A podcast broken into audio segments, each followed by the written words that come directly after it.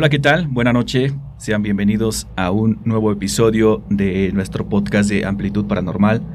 Gracias por sintonizarnos, gracias por brindarnos un poquito de su tiempo y permitirnos hacerles compañía por un ratito. Hola Lau, ¿cómo estás? Buenas noches. Hola Mel, buenas noches, buenas noches a todos.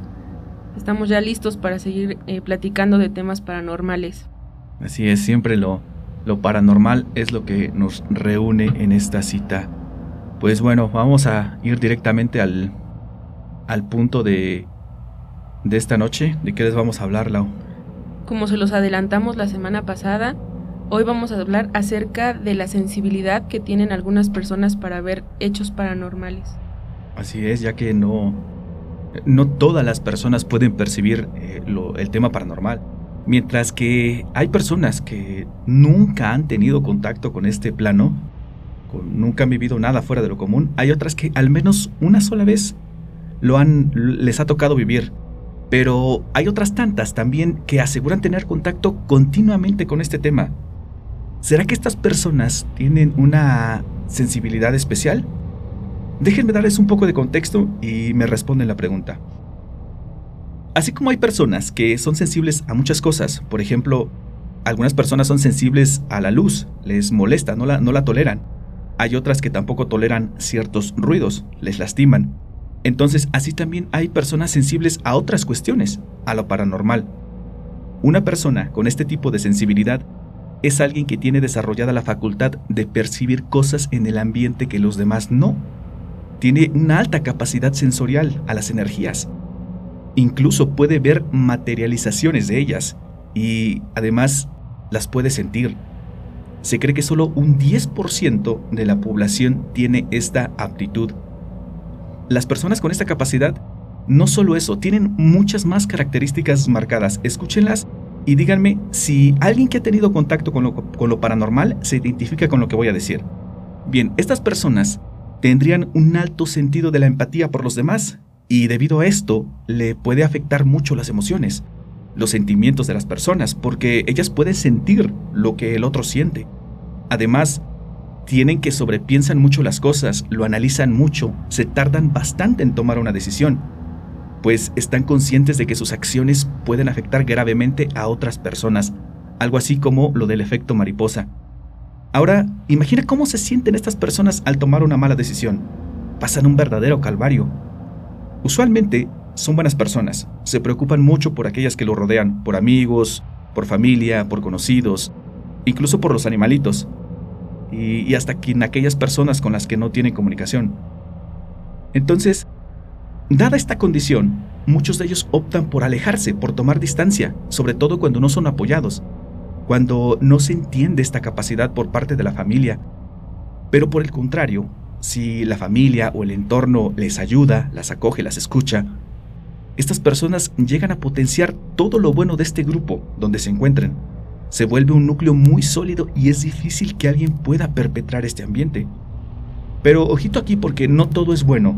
El, en particular, el tema de sobrepensar las cosas es una característica de la ansiedad, es un problema, uno de los grandes males de esta época. También el ser sensible al entorno, al percibir emociones de los demás, pues te puede ocasionar, te puede ocasionar depresión. Entonces, esto puede ser bueno o malo dependiendo de quién de, de, quien lo juzgue. Además, pues está por otro tema muy aparte la, el uso que cada uno hace con este tipo de cuestiones. Entonces, ¿qué me dicen? ¿Tienen alguna de estas características? Además, ¿han tenido contacto con, el con lo paranormal? Si es así, eres parte de ese 10%. ¿Cómo ves, Lau? ¿Tú eres de ese 10%? Pues yo creo que nada más por la ansiedad y el estrés, que es el mal de la actualidad. Yo creo que sí soy del ese 10% de, de, de la ansiedad, ¿no? Pero de ver cosas paranormales, yo creo que no. También yo creo que está relacionado con las historias a lo mejor de cuando eres niño y tienes algún amiguito imaginario. Probablemente desde ahí se puede empezar a desarrollar este tipo de... Yo lo vería como un don. Si tienes la capacidad de ver algo paranormal es como un don o como un poder para ver más allá de lo que nosotros no podemos ver, ¿no? Eh, sí, ya otra cuestión sería cómo lo usarías, ¿no? No sé. Nunca he tenido la oportunidad de platicar con alguna persona que tenga este esta facultad. eh, no sé eh, si le hablen estas personas que se encuentran en otro plano. Por lo que he escuchado por historias, sé que muchas de ellas necesitan ayuda como para cruzar, ¿no? Pero pues también está este problemita de que pues no solo ves gentes buenas, ¿no? No, no solo ves entidades buenas, ¿no? Hay, hay un plano que, que está ahí esperando, ¿no? que abras la puerta, que, que pase y, causar daño. Y sí, como lo dijiste, eh, lo del amigo imaginario, o incluso hay niños que le cuentan a las mamás que tienen recuerdos de una vida pasada, de otra familia. Esos serían los primeros contactos con el, con el, con el tema paranormal, como ves. Sí, recuerdo mucho que hace como un, par de años teníamos contacto con, un niño y habíamos empezado a leer eso de que como que a veces él de repente cantaba canciones que no se le habían puesto o así cosas raras, eh, manifestaba así como conocimientos que se creía que no se le habían dado, ¿no? Entonces empezamos a leer o así empezamos a platicar y de repente llegamos con un artículo que decía que los niños antes de los cuatro años podían acordarse de su vida pasada, que había incluso ocasiones y ya en, en unos en una cadena de comentarios de Facebook creo que encontramos una publicación en la que varias mamás expresaban que ellas les habían preguntado a sus hijos de que si se acordaban del nombre de sus papás y los niños referían nombres de papás que no eran pues sus papás de la actualidad. Y, eh, incluso hubo un niño que refería o contaba a la mamá que el niño le había dicho cómo había muerto, cómo había abandonado su vida pasada y había llegado a esta época. Qué fuerte. Fíjate que yo también escuché historias de ese tipo en donde no sé qué tan cierto sea, ¿eh? lo, lo leí en internet o quizá lo escuché, la verdad es que no recuerdo. Pero un niño llevó a la mamá, a, a la actual, digámoslo así, hasta donde estaba enterrada la otra. Y le dijo que ahí, que esa e, ella había sido su mamá en otra vida en otro tiempo. Qué fuerte. Sí, no manches, imagínate. Yo no, no sé nada, pero sí, también hace poco una persona me comentó que su hija le decía cosas como... Lo mismo que tú decías, eh, cosas de, otro tiempo, cosas de, otra familia, le decía. Le explicaba que su papá, de su, de su otra mamá, de sus hermanos, no sé, la verdad es que hasta escalofrío me da ese tema, imagínate pero bueno, es parte de, la realidad, eso es parte de, lo que tenemos y, y, ese es nuestro tema, ¿no? Es, son los primeros contactos con, lo paranormal. No, y decían que te acercaras y le preguntaras a un niño, ¿no? Antes de los cuatro años. Tú le preguntarías, no sé, si tuvieras un sobrino de esa edad o... No, que le voy a estar preguntando. No, yo tampoco, me da yo miedo, pero así lo dejamos. Yo tengo un familiar que... Mm, ahorita ya está grande, pero de niño me contó su mamá ¿qué sería por ahí de los... No, te mentiría si te digo una edad, pero yo calculo que fue por ahí de los 5 años. Eh, está la casa, y pues es casa de pueblo, ¿no? Está la casa y atrás están unos corrales divididos por una reja. Atrás tiene borregos, tiene cerditos, eh, tiene algo sembrado. Entonces, el niño nota a la mamá, mi, este, mi familiar, que el niño se para en la reja que divide a la casa con donde están los animales, ¿no? Y ahí se pone, ahí están las tardes, a veces se sienta y, se, y lo ve moviendo las manos, lo ve platicando muy entretenido. Y pues dice, ah, pues le, le gusta esto, ¿no? Pero un día le pregunta que, que qué hace ahí. Dice, pues estoy platicando con el señor. Le describe a la persona y era el bisabuelo. No le haga. Sí, y no solo, bueno, es que hay otra historia de fondo. El, ese bisabuelo siempre dijo que quería conocer como que a sus nietos, a sus bisnietos, así muy, muy de familia. Entonces se cree que ese niño pues está por, con la protección del, del bisabuelo. Actualmente yo, la verdad es que no, no platico, ¿no? ¿no? No puedes ir con una persona y decirle, oye, ¿te acuerdas de esto, no? O ¿te ha pasado esto, no? Pero no, no, no le he preguntado al familiar, pero sí, sí me contó varias veces eso. Dice, yo lo, dice, yo lo quise, lo tomé de lo más normal y le, le dije a al bisabuelo pues que, que solo con cuidado, que eso era su bisnieto y que... Se lo encargaba. Y que se lo encargaba, exactamente. Qué fuerte. Sí, y yo particularmente tampoco estoy incluido en ese 10% de la, de la población. No, yo creo que no tuve recuerdo de otra vida porque nunca lo, nunca lo externé. Si no estoy seguro que mi mamá me lo, recordaría o ya me lo hubiera dicho. Tampoco tuve el, el famoso amigo imaginario. Y pues Esos son mis contactos con, con lo paranormal personales, nada. No, pues yo lo único que sí es que cuando era joven, pero eso yo creo que va más referenciado a que cuando era adolescente me gustaba mucho leer acerca de pues lo que fue el virreinato y la Santa Inquisición. Y me gustaba mucho leer y leer eh, acerca de los templos en donde pues había estado la Santa Inquisición, ¿no? Entonces mi primera visita a Guanajuato, recuerdo mucho que yo sentía que ya había estado ahí en la iglesia de Dolores Hidalgo. ¿A poco? Y nos pasaron a una parte del templo en donde hacían pues los juicios a las personas en la Santa Inquisición. Ajá. Y yo decía, no, es que esta fuente yo ya la vi, yo ya la vi. y ya después dije, no, es muy seguro que porque leí antes, como estaba leyendo y leyendo y leía historias, historias, pues a lo mejor la imagen se recreó en mi, en mi cabeza.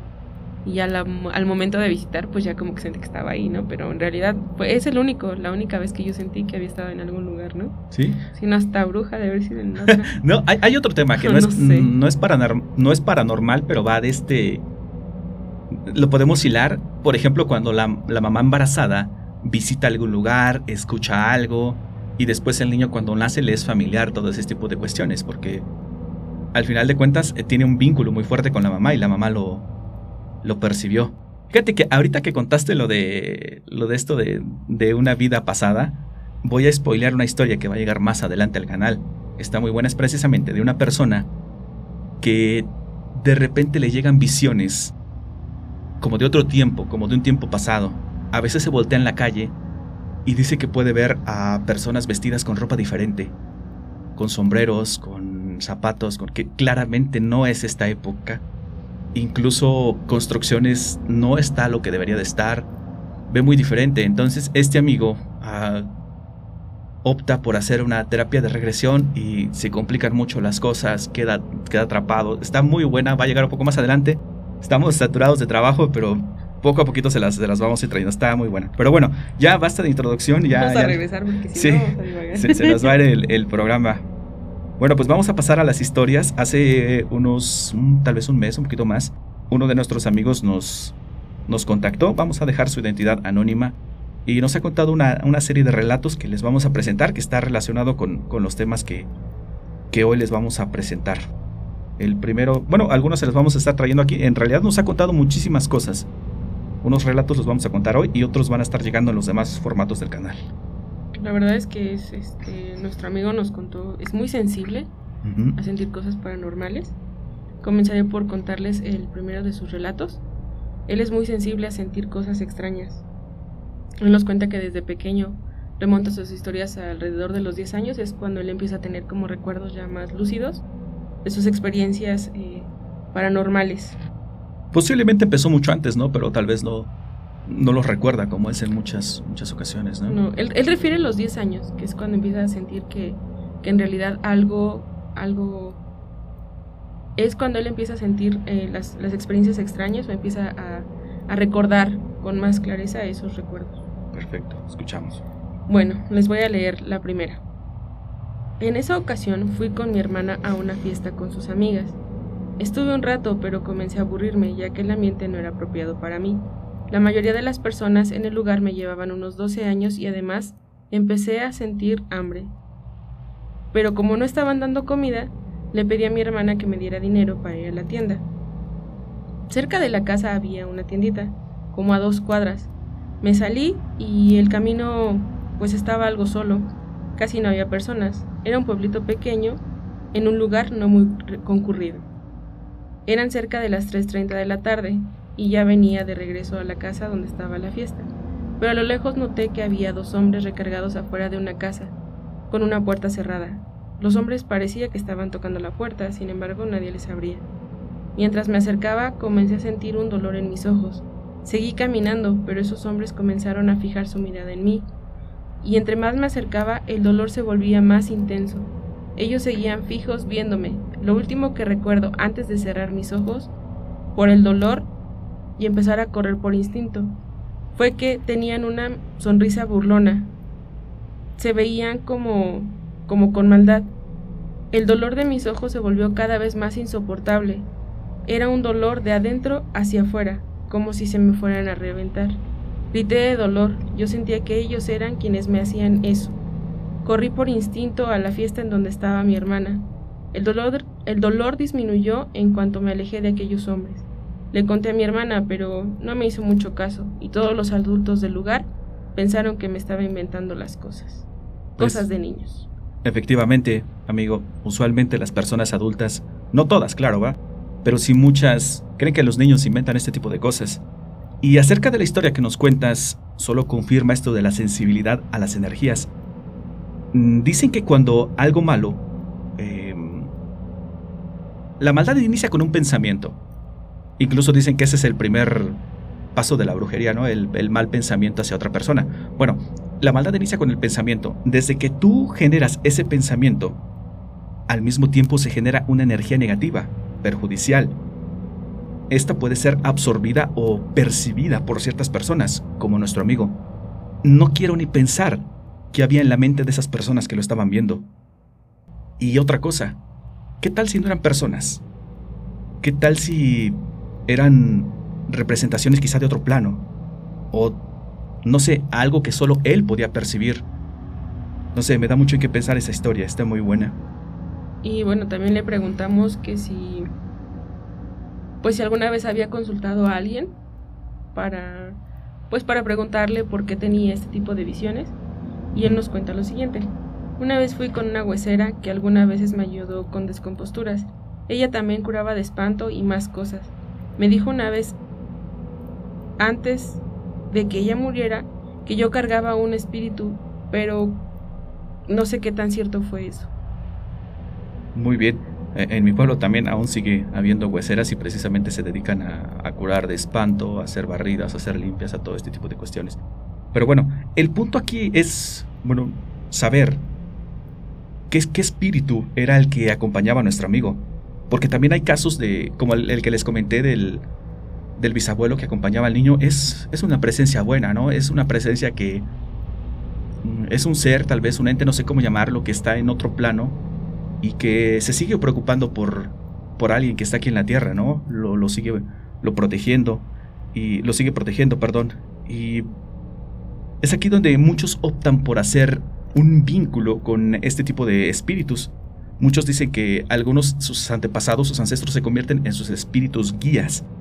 Aunque pues llegamos a otra vez al, al tema de, de siempre, ¿no? Tanto hay personas que se dedican a ayudar a, a- a los demás con este tipo de bienes, como hay otras que pues lo utilizan para, para mal, tristemente. Bueno, y también ya este, entrados en confianza, es eh, nuestro amigo se prestó mucho a la comunicación. Le preguntamos que si alguna vez había jugado a la Ouija y o si había tenido algún tipo de contacto con brujería. Él nos dijo lo siguiente: Solo la vi una vez, la toqué pero no jugué.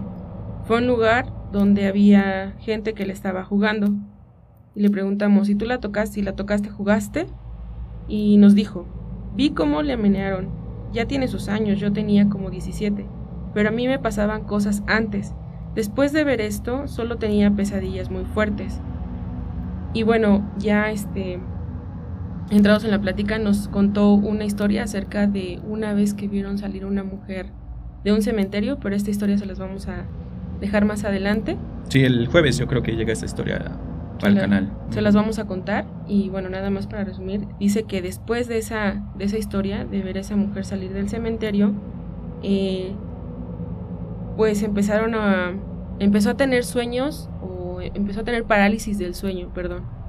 Y eran muy fuertes, dice que había ocasiones que hasta ya le daba miedo la hora de, ir a dormir. Sí, ahorita, ahorita vamos a, revisar ese caso. Nada más antes déjame hacer una, un apunte aquí con este, con lo que nos llama nuestro amigo de, de lo de la Ouija. Muchas veces hay personas que se acercan por curiosidad que ni siquiera, que ni siquiera juegan, ¿no? Ni siquiera tienen contacto con, con, con este aparato, no sé cómo llamarlo, con esta tabla. Pero recuerden, al- alguna vez una persona nos comentó en uno de los episodios que cuando un ser eh, malo está presente, siempre va a buscar al más débil.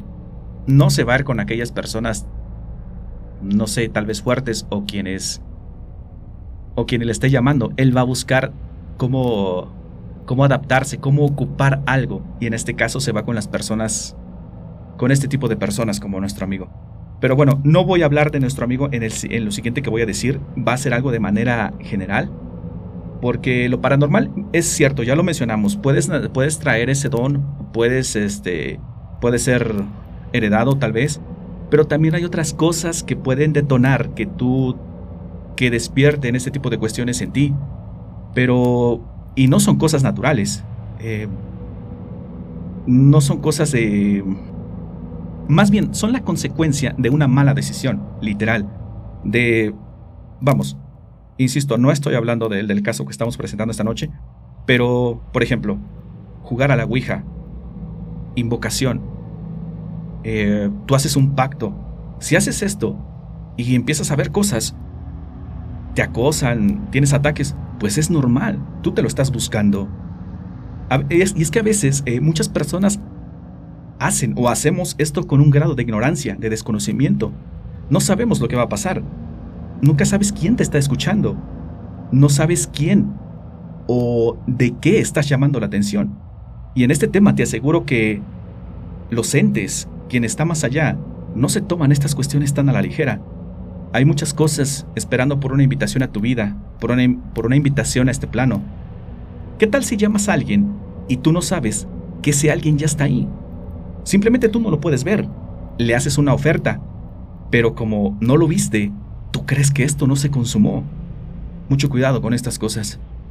Ahora sí, ya, regresamos a, a lo de nuestro amigo, perdón. Bueno, ahorita que dijiste eso, me acordé de un comentario que dejaron hace poco, no me acuerdo en qué relato, que decían que en el caso de lo paranormal, o en el caso de espíritus de este tipo, nunca toques la puerta, porque siempre esta puerta va a estar esperando que alguien toque para que sean para que se abra y salgan cosas, entonces sí, hay que tener mucho cuidado. Sí, es como un común denominador, ¿no? En este tipo de cuestiones que la, gente siempre advierte.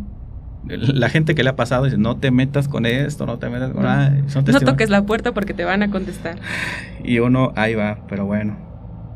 Bueno, y, y con respecto a este don, o este poder ver a los seres paranormales, también está la creencia de que puede ser heredado, ¿no? Por ejemplo, antes eh, había como linajes de brujos o chamanes que eran sus, sus hijos, sus bisnietos, abuelos y todo lo demás. Era una línea generacional que tenían este tipo de poderes, ¿no? Sí, incluso hoy en día ah, se hereda esta ocupación, si quieres llamarlo así. hay, personas que se dedican literal a, ayudar y al parecer le, pasan a generación tras generación. Alguna vez escuché que dicen que se salta una generación y por ejemplo se salta la mamá y le queda el hijo. Pero no, no sé, honestamente desconozco de este tema y no puedo ni siquiera opinar. Y le preguntamos a nuestro amigo que si él consideraba que este don había sido heredado de algún padre, de su abuelo, y él nos contó lo siguiente. Podría ser o quizá esto me lo heredó mi papá. Cuando yo tenía seis años mi papá murió. A él lo conocí poco, y lo que sé es por lo que mi mamá me ha contado en algunas historias. Me dijo que él también veía cosas extrañas. Por ejemplo, la historia que ahora les voy a contar. Esto sucedió hace más de 50 años. Mi papá llegó a ver a la muerte y al diablo. Una noche, ya eso de las dos de la mañana, a lo lejos vio una señora grande de edad su apariencia era encorvada, quizá por los años, tapada como un rebozo, como antes se acostumbraba. Mi papá se preguntó, ¿qué hace una señora a estas horas? ¿Y qué hace por aquí? Mi papá trató de alcanzarla y no, y no podía a pesar de ir a paso veloz. Después de varios metros tratando de alcanzarla, por fin lo logró. Y le preguntó, Señora, ¿necesita algo? Y la señora no le respondió. Mi papá se acercó más buscándole la cara y le volvió a preguntar ¿Necesita algo? ¿Está bien? Cuando de repente la señora le volvió la cara. En ese momento mi papá se espantó, pues era una cara de calaca. Al ver esto mi papá se puso nervioso, se sorprendió mucho y se echó a correr alejándose de ella. También nos contó otra historia. De eso mismo, de lo de de su papá, al parecer sí, ¿no? Si su papá tenía muy, muy marcado esto, pues es posible, como, lo mencionamos, ¿no? Que, que fue la, la consecuencia, ¿no? Que se lo haya heredado al, Heredado. al hijo. Ahora nos cuenta que una vez estaba en su cuarto, en donde él vivía, ya a altas horas de la noche, y dice su papá que él vio al diablo. Lo describe que estaba en una esquina, que se asomaba y se asomaba y, sonreía. Y dice, su papá, dice, su, dice su mamá que su papá estaba acostado y pues que se sorprendió al verlo. Y después de varias veces que se asomó, vio como tenía una sonrisa diabólica, un poco burlona y macabra. Después de eso desapareció y pues desgraciadamente esto lo relacionan con un hecho fatídico, pues dice que un familiar murió. Caray, pues. Pues solo como que corrobora lo que, lo que la hipótesis que teníamos en un principio, ¿no? Lo que mencionaste, que tal vez pudiera heredarse esta sensibilidad. Sí. Y por lo que cuenta, pues la tenía. La tenía muy fuerte, ¿no? Y el papá tal vez muy desarrollada, podía ver cosas quizás hasta otro grado, ¿no? Dice que su papá era una persona muy valiente y que este poder se lo heredó su papá. Sin embargo, pues su papá era valiente y él aún no, no logra ser tan valiente como su papá. Lo vas a hacer, vas a ver tarde o temprano. No, no sé por qué, pero estas historias, no sé, las me estoy transportando, me ubico en un pueblo, no sé si, no, no tenemos muchos datos de, bueno, sabemos que, que ocurrió todo en Guerrero, pero no sabemos exactamente en dónde. Y antes así eran los, lo- los señores, los abuelos, los bisabuelos aseguraban ver cosas que, que de plano uno ni por la mente pasaría, ¿no? Cosas que si, por ejemplo, las historias que le traemos al canal se han dado cuenta que son historias diferentes de cosas que ahorita decimos, ay, sí, eso no, no es cierto. Pero la realidad es que antes nuestros abuelos no sé si tenían esta percepción o antes esas cosas se dejaban ver más o no sé qué, a, qué se deba, pero como que eran otros tiempos, ¿eh? En algún, en algún punto leí que, que, las, que la tecnología nos alejaba un poco de nuestro contacto con la naturaleza o con lo que con lo natural, por decirlo así, y que eso hacía que perdiéramos la sensibilidad de, de ver cosas de otro plano. Quizá, Sí. quizá todos podamos estar en ese 10% y a lo mejor no sea 10%, sea más, pero la tecnología nos está alejando de, de poder ver este tipo de cosas, ¿no? Así es, caray. Bueno, y nuestro amigo también nos dice que, que a él lo que más le afecta es la parálisis del sueño, que eso le pasa muy frecuentemente y que, que pues este, ha tenido que aprender a, a vivir con eso. Dice que hace cinco años, en una Navidad, se quedó a dormir en la casa de un familiar. Y a eso de las 2 de la mañana, y pues todo estaba normal. Y después tuvo una pesadilla. Y dice así. Hace cinco años en Navidad me quedé en casa de una familiar y a eso de las 2 de la mañana me dormí y todo normal. Después tuve una pesadilla de una sombra siguiéndome en un callejón. Curiosamente, esa sombra tenía cuernos. Desperté alterado. Ya después de unos minutos me volví a dormir y me dio la parálisis del sueño. En el sueño escuchaba un fuerte ruido que lastimaba mis oídos. De pronto, algo comenzó a asfixiarme. Comencé a rezar, pero conforme lo hacía me ahogaba más y más. Ya cuando estaba casi a punto de acabar mis oraciones, esto me soltó y pude despertar. Tenía un fuerte dolor en mi cuello, no podía moverme, me dolía demasiado. Poco a poco se me bajó. En ese punto yo ya estaba sudando y muy alterado, ya no quería dormir. Hasta la fecha tengo mal el cuello después de cinco años. Ya me chequé con quiroprácticos y médicos y no logro mejorar. Y ese dolor a ratos me regresa. ¿Cómo ves, Mel? Híjole, la parálisis del sueño es un tema igual muy complejo. Tengo un par de notas aquí. Ahí, si lo ves desde el lado paranormal, tiene su explicación, pero también la ciencia tiene su opinión. Y vamos a darle aquí espacio a, todo este tipo de, de cuestiones. Al final, quien tiene la decisión son ustedes que nos escuchan. Por ejemplo, para la ciencia, esto es algo que está relacionado a alguna condición del sueño, por ejemplo, a estrés, a malos hábitos de dormir, ansiedad, a la angustia. Dice que las etapas del sueño se dividen en cuatro. En la final, la última, la llaman de movimientos oculares rápido. Aquí tu cerebro se despierta, pero no tu cuerpo, y curiosamente es el cerebro mismo quien paraliza los músculos. esta sería la explicación que nos da la ciencia. Pero aquí estamos hablando de lo paranormal. Así que algunas personas expertas en el tema paranormal aseguran que este evento sucede cuando el individuo está siendo sometido o atacado por una entidad negativa. Esto sucede en el sueño porque es el estado de reposo, es cuando más desprotegidos estamos hacia un ataque. Ahora, regresando a lo que a la historia de nuestro amigo, esto bien pudiera pasar literal como parálisis del sueño, ¿no? Sin problema, como un, quizá un mal sueño. Pero hay cosas muy marcadas aquí. Lo primero, una pesadilla, es como un preámbulo de un ataque, ¿no? ¿Será que ambos sucesos son concomitantes? Es decir, que uno es consecuencia del otro? ¿Será que nuestro amigo, en su pesadilla, pudo ver a aquello que lo atacó después? Porque las huellas ahí están. Fue un contacto físico. Algo atravesó ahí. ¿Y esto pudiera tener una explicación creíble? ¿Podría ser solo una pesadilla y una mala postura al dormir? Puede ser, ¿no? Tiene sentido. Pero no sería una mala postura que te genere una lesión permanente como la que, ah, como la que actualmente tiene nuestro amigo. Y escucha la siguiente historia, también es de nuestro amigo y es relacionado a lo de la parálisis.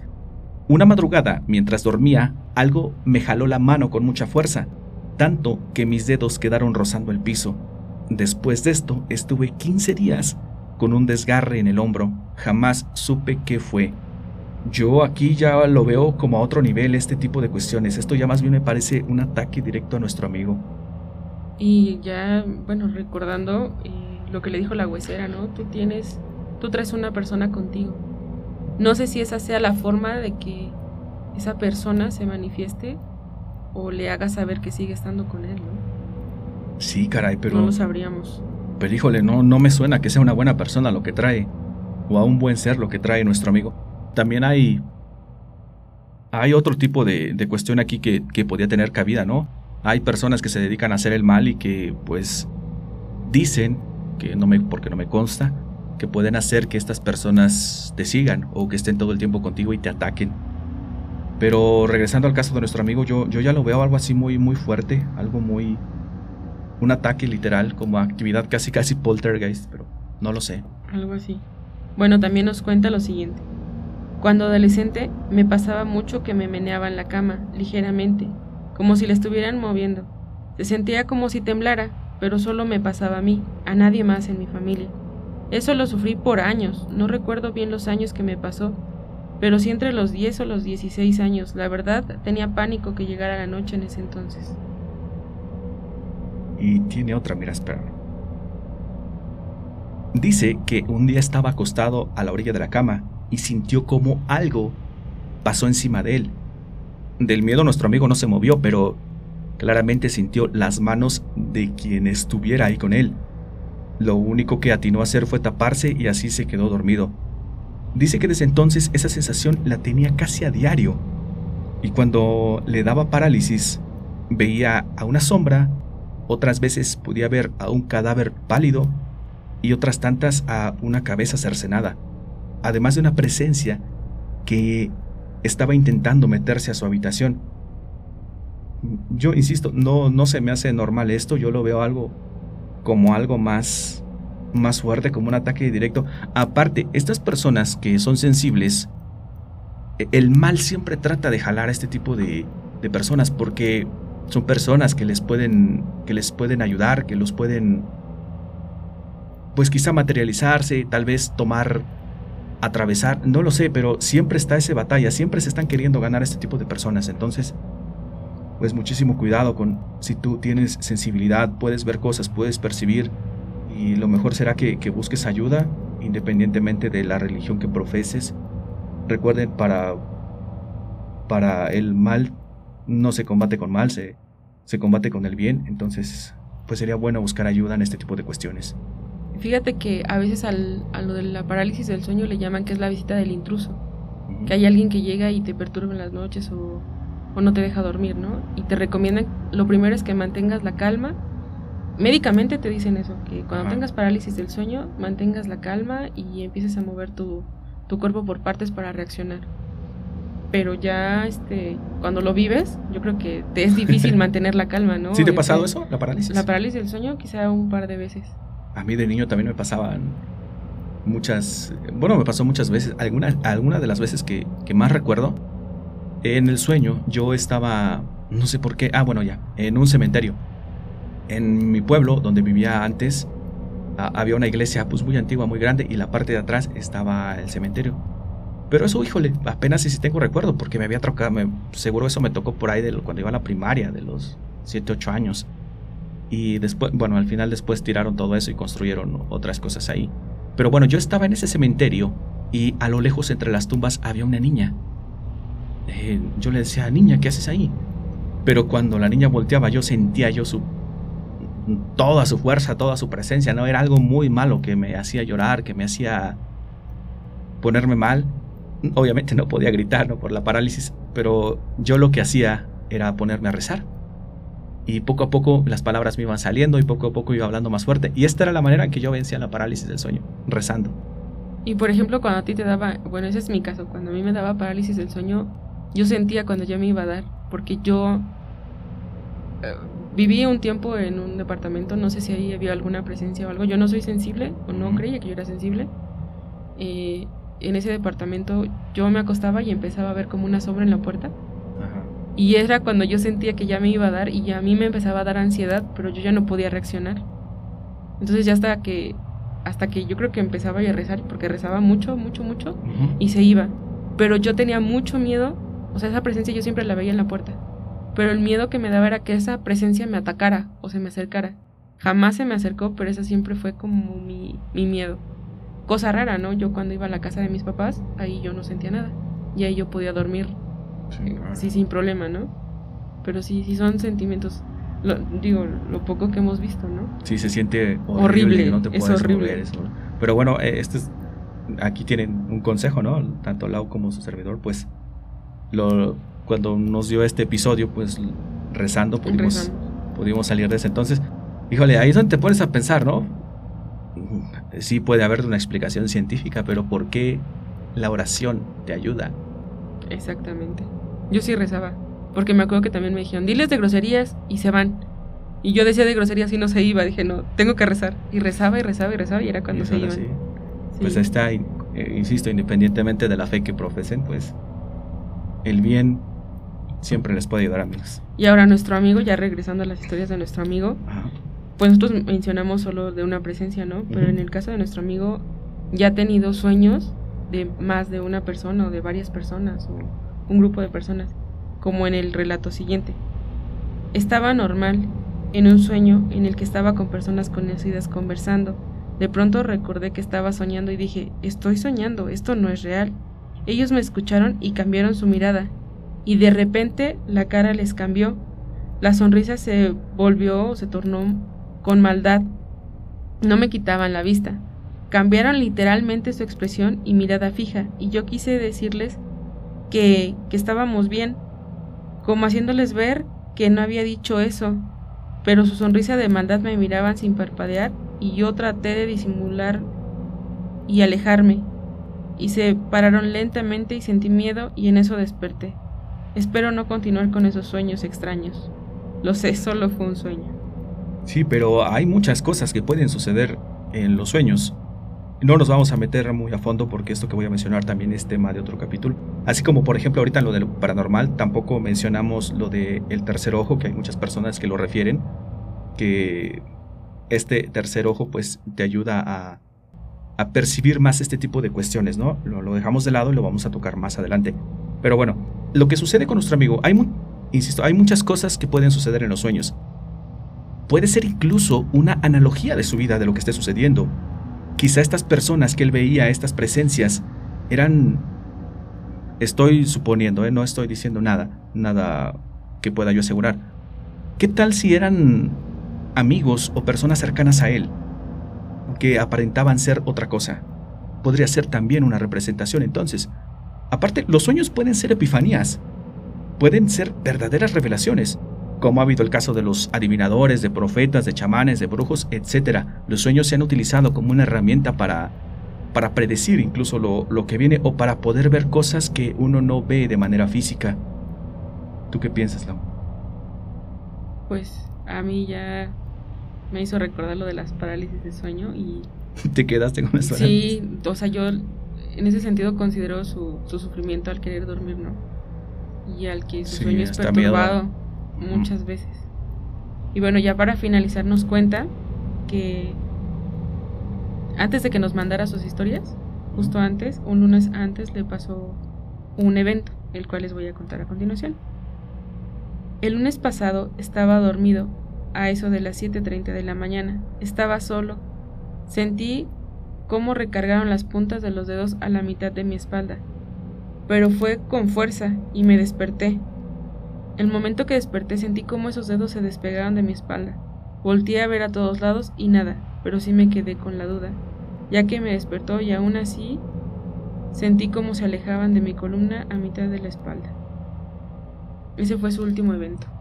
Pues yo insisto, esto va, va más allá o no sé si esto de lo paranormal sea exista una clasificación por niveles, pero lo que tiene nuestro amigo es pues rayaría en lo más alto, ¿no? Porque tiene contacto físico directamente.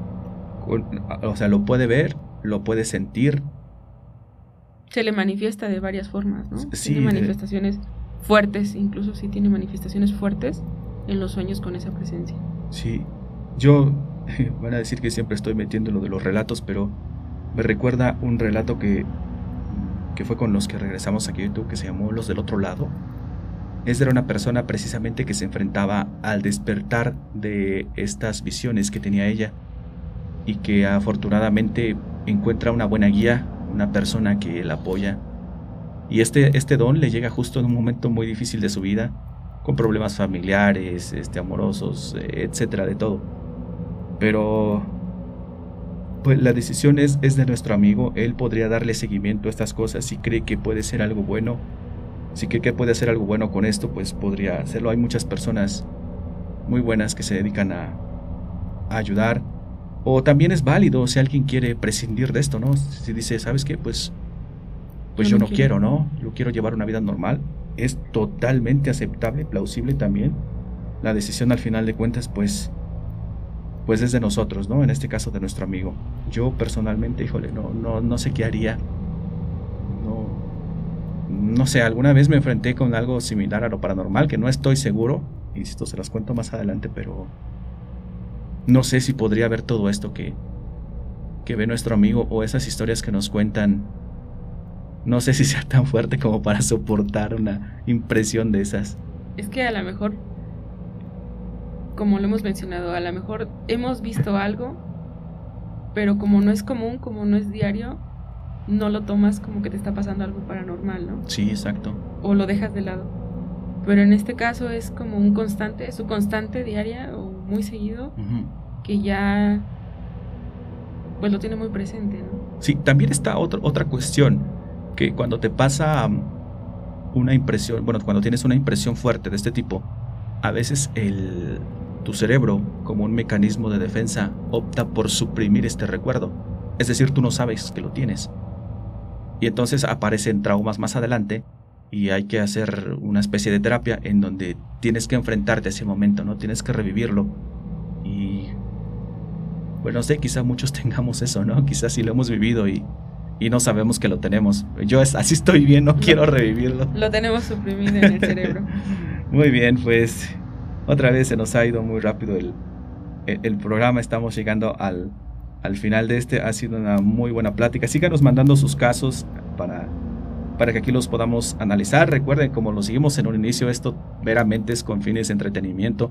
No tomen nuestras opiniones como, como una referencia, pues los invitamos a que si les gusta el tema, pues investiguen un poco más, más de él, aunque lo que se van a encontrar ciertamente son opiniones de alguien más investiguen, investiguen y quédense con y formen su, su propia opinión y nosotros estaremos encantados en que nos compartan esas opiniones.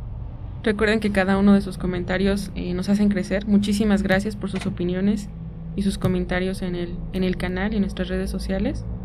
Y bueno, a continuación les queremos compartir que el siguiente episodio va a tratar acerca de los críptidos. Sí, ya tarde o temprano nos íbamos a tocar con este con este tema. Sabemos que a muchos en el canal les encanta el tema de los criptos, a mí también. Y eh, va a ser una serie larga en el canal, eh, porque hay muchos críptidos, entonces vamos a tratar de hacer un episodio para cada uno. No van a llegar todos juntos ni de manera seriada, pero sí vamos a empezar la siguiente semana con el tema de los críptidos. Y precisamente llega este tema porque por la última historia que nos contó mi amigo, que no la vamos a contar en este momento. Está muy buena. Está buenísima. No es de él, es de su papá. Y con esa historia, híjole, pues se van a soltar muchísimas más historias. Les voy a contar una que me, que me platicaron cuando iba a la primaria. va a estar muy bueno el programa de la siguiente semana, no, no se lo pueden perder. Síganos mandando sus recomendaciones, sus, sus, este, sus historias. Estamos muy al pendiente. Como dijo Lau, ahí en las redes sociales también ya les empezamos a compartir eh, cosas diferentes en, por ahí en Facebook. Estén muy al pendientes. De poco a poquito les vamos a ir trayendo más contenido. Muchísimas gracias por, por todo ese apoyo que nos han mostrado. Y bueno, no nos queda más que despedirnos. Agradecemos su, su asistencia, escucharnos y que nos estén acompañando. Así es, como siempre. Muchísimas gracias por, por estos minutos que nos regalan de su tiempo, por dejarnos acompañarlas, ya sea en los quehaceres del hogar, ya sea en el transporte al trabajo, a la escuela, o simplemente que estén descansando, lo, lo valoramos muchísimo. Valoramos este todo eso, todo ese apoyo que, que nos dejan ver. Pues ha llegado el momento de despedirnos, Lau. Ha sido un gusto, Mel. Perfecto. Les deseamos una excelente semana. Así es, toda la buena vibra. Un abrazote desde nuestra cabina. Y yo fui Mel. Yo soy Lau y adiós. Adiós, nos escuchamos la próxima semana. Bye.